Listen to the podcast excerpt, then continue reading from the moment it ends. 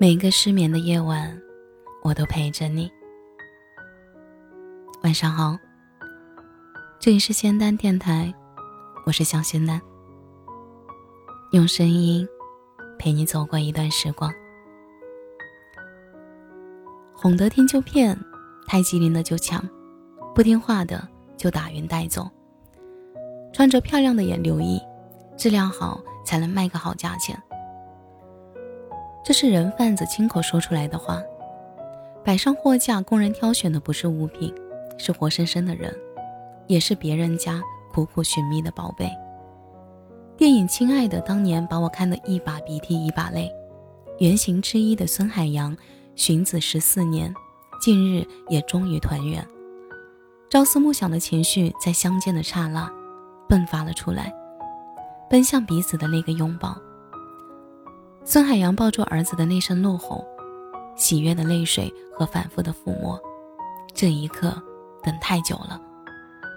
看似圆满的释怀，里面却藏着十四年填不满的遗憾。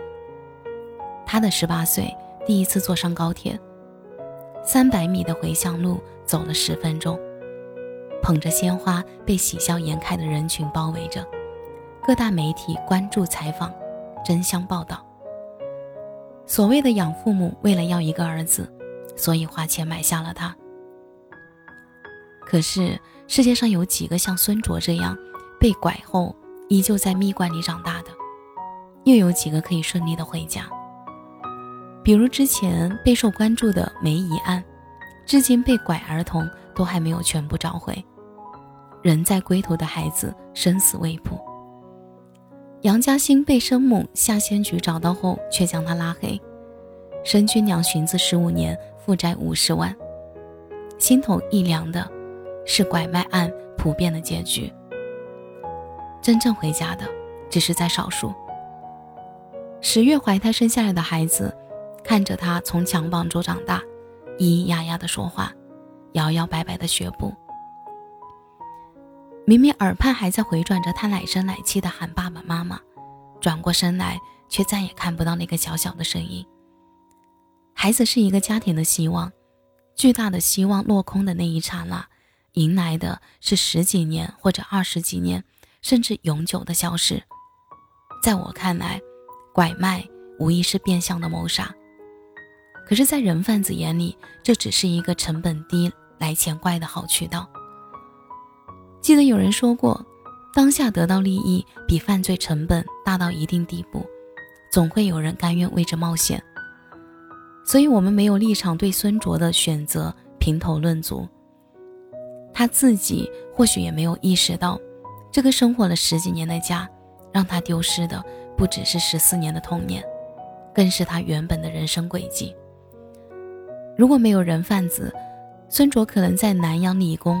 读研究生的姐姐一样优秀，和兴趣广泛的弟弟一样被爱培养着，而这些差距在未来只会越来越大。孙卓长找到了原本的家，却再也找不回原本的自己了。就算买家养育了他十几年，也配不上养父母这个体面的称呼。养育之恩的前提是合理合法。我们应该批判参与这一黑色产业链的每一个环节的人，他们都应该受到应有的惩罚。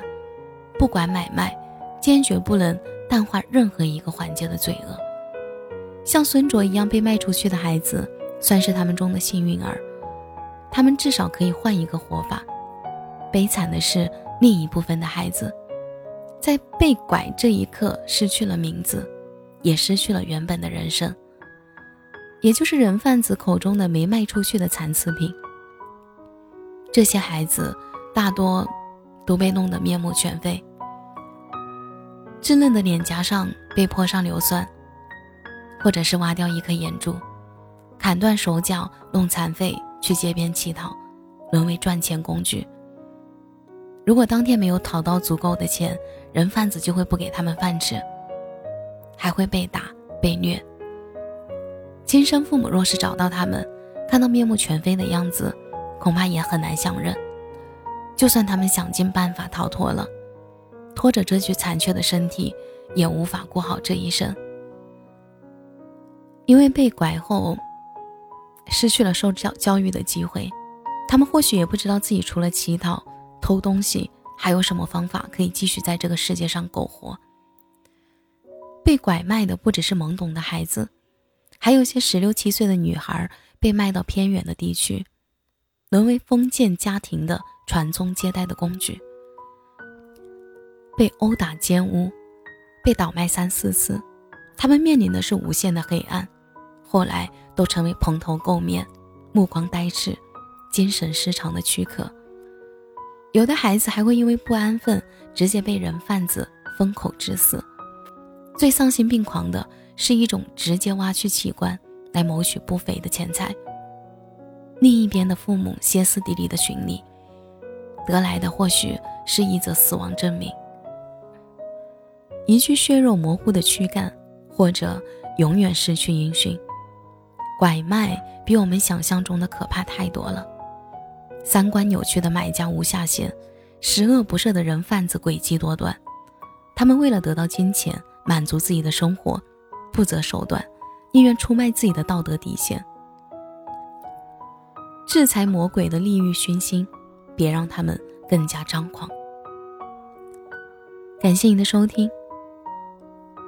这里是仙丹电台，我是小仙丹。每晚十一点，我都在这里等你。节目的最后，祝你晚安，有个好梦。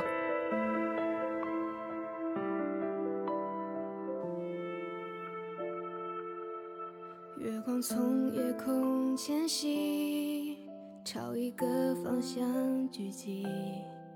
不是异世界里的光怪陆离，只是因为你。萤火虫飞向草坪，抖落光晕奔向你。我会画这场景如飞舞的铅笔，将美好赠予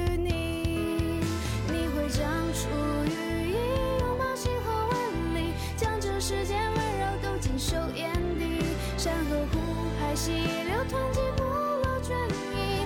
任你如风般自由栖息。